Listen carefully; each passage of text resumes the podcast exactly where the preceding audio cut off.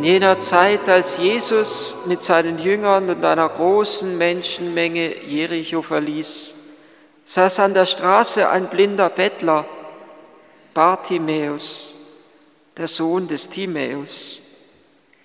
Sobald er hörte, dass es Jesus von Nazareth war, rief er laut, Sohn Davids, Jesus, hab Erbarmen mit mir. Viele wurden ärgerlich und befahlen ihm zu schweigen.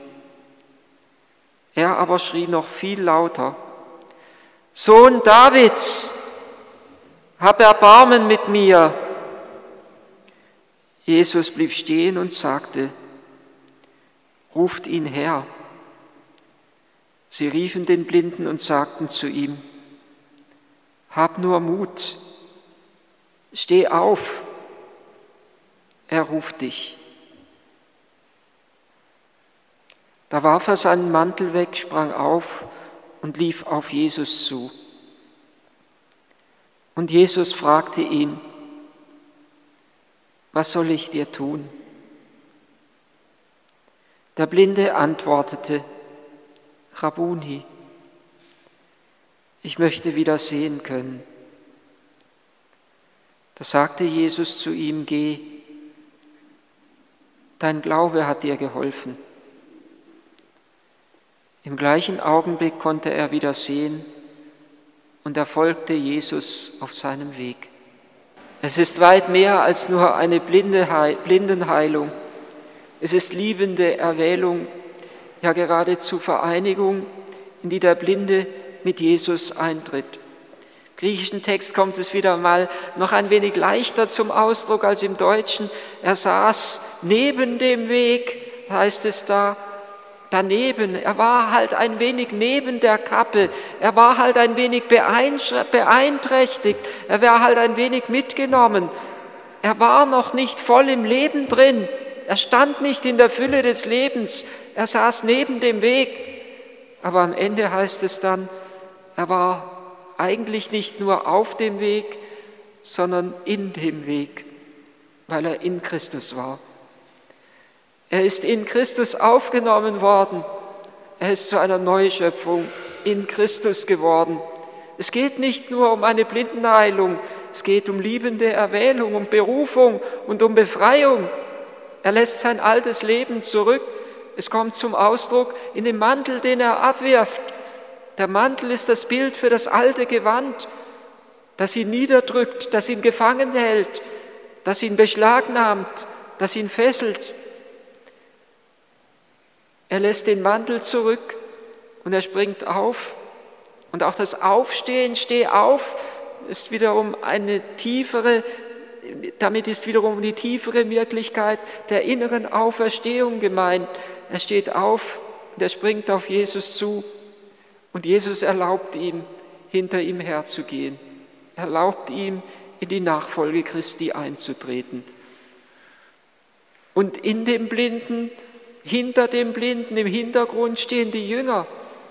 Es geht auch nicht nur um diesen Einzelnen, sondern bei den Blindenheilungen, bei den zwei verschiedenen Blindenheilungen, von denen der heilige Markus in seinem Evangelium berichtet, geht es letztendlich auch immer um die Schar der Jünger, die im Hintergrund stehen. Die erste Blindenheilung, die in Bethsaida stattfindet, ereignet sich unmittelbar, nachdem der Herr den Jüngern zweimal gesagt hat, versteht ihr nicht, versteht ihr immer noch nicht, ist denn euer Herz verstockt? Die Jünger hatten sich Sorgen gemacht, weil sie kein Brot bei sich hatten. Und das unmittelbar nachdem sie zweimal eine, eine große Brotvermehrung erlebt haben. Und Jesus fragt sie, versteht ihr denn nicht? Er könnte sie geradezu fragen, seid ihr denn blind, dass ihr nicht merkt, worum es geht? Dass ihr nicht merkt, dass ich das Brot des Lebens bin? Und Jesus heilt den Blinden in zwei Etappen. Der Blinde, er sieht zunächst etwas wie Umrisse wie Bäume, die umhergehen. Es müssen wohl Menschen sein.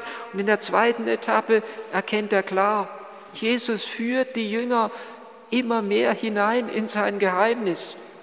Und nach dieser ersten Blindenheilung fragt Jesus seine Jünger, für wen haltet ihr mich? Und Petrus dringt durch zur Erkenntnis und er sagt, sein feierliches Christusbekenntnis, du bist der Messias. Und nach der zweiten Blindenheilung, bei der zweiten Blindenheilung, die eben die Heilung des blinden Bartimäus ist, von der wir eben gehört haben, geht ebenso ein dreimaliges Unverständnis der Jünger voraus. Jünger, Jesus hatte seinen Jüngern sein dreimaliges Leiden angekündigt und jedes Mal reagieren sie mit Unverständnis. Das erste Mal Petrus, der sagt, niemals darf das passieren. Das zweite Mal streiten sich die Jünger, wer von ihnen der Größte ist. Und das dritte Mal, da, da kommen die beiden Zebedäus-Söhne zu Jesus und wollen die ersten besten Plätze rechts und links im Reich des Herrn haben, wenn Jesus in sein Reich kommt. Und ähnlich könnte er sie hier wieder fragen, versteht ihr denn nicht, worum es geht? Wer unter euch groß sein will, sagt Jesus, der soll der Diener aller sein. Und wer der Erste sein will, der soll der Sklave aller sein. Versteht ihr denn nicht? Ist denn euer Herz verstockt? Und Jesus heilt den blinden Bartimäus. Und unmittelbar darauf erfolgt der feierliche Einzug Jesu in Jerusalem. Es ist, als würde es dann den Menschen wie Schuppen von den Augen fallen, indem sie Jesus als Sohn Davids, ähnlich wie hier Bartimäus Jesus als Sohn Davids, und das ist der verheißene Messias, erkennen. Hosanna rufen sie, gesegnet der da kommt im Namen des Herrn. Am Ende aber fallen sie wieder in eine Blindheit hinein und kreuzigen den Herrn. Jesus führt die Jünger und er führt uns etappenweise hinein in die tiefere Erkenntnis Christi. Und das, was der Blinde sagt, wie der Blinde Jesus anredet mit diesem Wort Rabuni, das bringt auch wiederum nicht nur Erkenntnis, sondern liebende Erwählung zum Ausdruck. Er sagt nicht einfach Rabbi, wie es die Gelehrten, wie die Gelehrten in Israel genannt werden, sondern er sagt Rabuni, genauso wie es Maria Magdalena am Ostermorgen Jesus anspricht.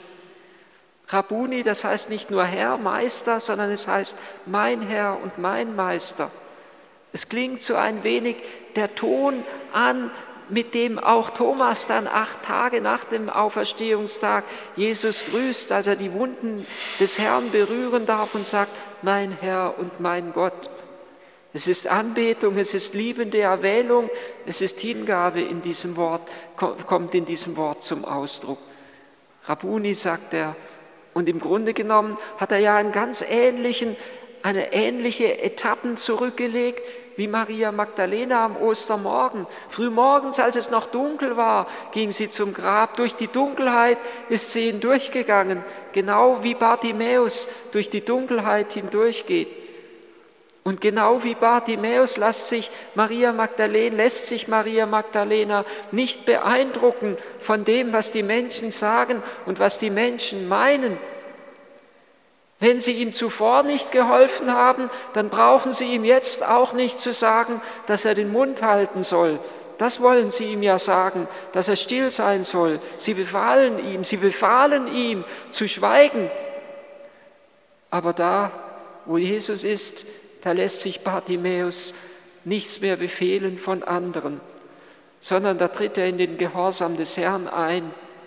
Und er weiß, dass seine Stimme das einzige Organ ist, das ihm jetzt zur Verfügung bleibt, um die Brücke zwischen seiner Armut und der Gnade Gottes herzustellen. Seine Stimme nutzt er als Brücke, um zu Jesus zu gelangen. Und er schreit noch viel lauter wie das erste Mal, Sohn Davids, hab Erbarmen mit mir.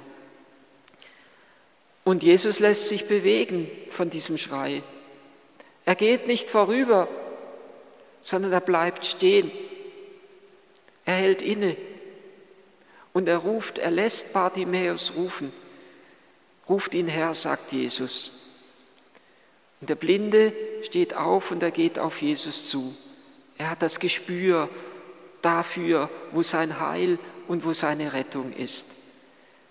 Jesus ruft ihn gerufen zu sein von Jesus, bevollmächtigt uns, macht uns innerlich frei von dem, wo uns innerweltliche Zwänge noch gefangen nehmen wollen, von dem, wo uns Schuld und Sünde in Bann ziehen.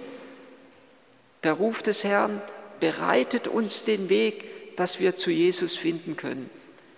Und interessant ist ja hier zu sehen, dass nicht nur Bartimäus zu Christus sich bekennt, sondern auch Christus zu Bartimäus steht. Im Grunde genommen auch wieder ganz ähnlich wie das Petrusbekenntnis. Du bist der Christus, der Sohn des lebendigen Gottes. Und Jesus sagt zu Petrus, und du bist Petrus, der Fels, und auf diesen Felsen werde ich meine Kirche bauen. Er steht hinter ihm. Genauso wie Jesus hier hinter dem blinden Bartimäus steht. Es kommt auch hier wieder ein wenig dieses, dieses Gegeneinander der vielen, die dem einen gegenüberstehen, zum Ausdruck. Viele Sehende stehen dem einen Blinden gegenüber. Aber weil Christus zu dem einen Blinden steht, braucht er die Menge nicht zu fürchten. Ähnlich wie im Tempel, als die vielen Reichen kommen und irgendetwas von ihrem Reichtum in den Opferkasten werfen. Und da kommt die arme Witwe, die eine, die den vielen anderen gegenübersteht. Die eine Arme, die den vielen Reichen gegenübersteht. Der eine steht, der, der eine Blinde, der den vielen Sehenden gegenübersteht. Und Jesus stellt sich zu den Armen. Und da, wo er, wo er hinter mir steht, da kann mir keine Macht der Welt etwas gebieten und irgendetwas anhaben. Und Jesus sagt, das Vollmachtswort, dein Glaube hat dich geholfen. Und genau in diesem Wort kommt noch einmal dieses Zusammenspiel zwischen menschlicher Hingabe und göttlicher Gnade zum Ausdruck. Der Mensch bricht auf zu Gott, aber Gott besiegelt diesen Aufbruch mit seinem Wort mit seinem Ruf, mit seinem Ja, es ist gut, mit seinem Ja-Wort. Er sagt zu ihm, dein Glaube hat dich geholfen. Aber erst da, wo Jesus dieses Wort sagt, wird der Blinde tatsächlich geheilt. Erst da kann er sehen. Es ist immer ein Zusammenspiel zwischen der Ohnmacht des Menschen und der Vollmacht des Herrn. Die Ohnmacht des Menschen in der der Mensch den Glauben und das Vertrauen Jesus entgegenbringt.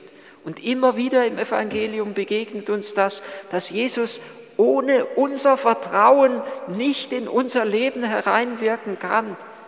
Es war die Voraussetzung dafür, dass dieses Heilungswunder geschehen konnte, dass dieser Blinde das Vertrauen in Jesus gesetzt hat. Dein Glaube, im Griechischen ist ja das Wort Glaube Pistis, was auch mit Vertrauen übersetzt werden kann. Dein Glaube, dein Vertrauen hat dir geholfen. Dieses Vertrauen ist die Voraussetzung dafür, dass Jesus in unser Leben hineinwirken kann. Er setzt so sehr sein Vertrauen auf Jesus, dass er sich zu Jesus vor allen anderen bekennt. Er entscheidet sich für Jesus. Und da sagt Jesus sein Ja-Wort zu ihm. Er ruft ihn, er erlaubt ihm, in seine Nachfolge zu treten und er sagt zu ihm das Wort, dein Glaube hat dich gerettet. Dein, dein Glaube war deine, dein Vertrauen könnte man auch übersetzen, dein Vertrauen war deine Rettung. Beides kommt zusammen. Der Mensch, der das Vertrauen bringt und Gott, der die Gnade schenkt. Erst da, wo das Vertrauen des Blinden mit dem Wort des Herrn besiegelt wird, erst da kommt es zur Heilung, zur Rettung und zur Erlösung. Das, was im Blinden aufleuchtet, ist etwas Grundsätzliches, was unser Menschsein betrifft. Da, wo wir uns für Jesus entscheiden, da können wir mehr sehen, da können wir tiefer sehen, da können wir auch mehr erkennen. Unsere Entscheidung für ihn ist notwendig, genauso wie die Entscheidung des Petrus und der Jünger für Jesus notwendig war. Erst in dem Moment, wo sie sich zu Jesus bekennen, du bist der Christus, der Gesalbte, der Messias, der Sohn des lebendigen Gottes, Erst da kann Jesus sie tiefer in die tiefere Erkenntnis hineinführen und ihnen sein bevorstehendes Leiden ankündigen, seine dreimalige Leidensankündigung, mit der er sie immer tiefer hineinführen möchte in die Erkenntnis und in die Vereinigung mit ihm. Da, wo wir uns für Jesus entscheiden, da können wir mehr sehen. Da kann uns Jesus tiefer hineinführen in sein Geheimnis. Und da, wo wir uns für Jesus entscheiden, da werden wir frei von dem, von Menschenfurcht und von dem, was andere über uns sagen oder über das Denken oder über uns meinen. Da tritt der Mensch in die Freiheit der Kinder Gottes ein. Da, wo wir uns für Jesus entscheiden, da werden wir tiefer hineingeführt in das Christusgeheimnis. Und erst wenn der Herr uns sein Wort gibt, seine Zusage, dein Glaube hat dich gerettet, erst dann tritt das, was an Möglichkeit in uns ist, in die Wirklichkeit hinein. Er hatte ja das Vermögen in sich zu sehen, aber er konnte nicht sehen, weil er blind war. Und die Möglichkeit, die er in sich trägt, wird durch das Wort des Herrn nun in die Wirklichkeit hineingeführt. Da, wo wir zu Christus stehen, da kann sich erst unser Menschsein voll und ganz verwirklichen.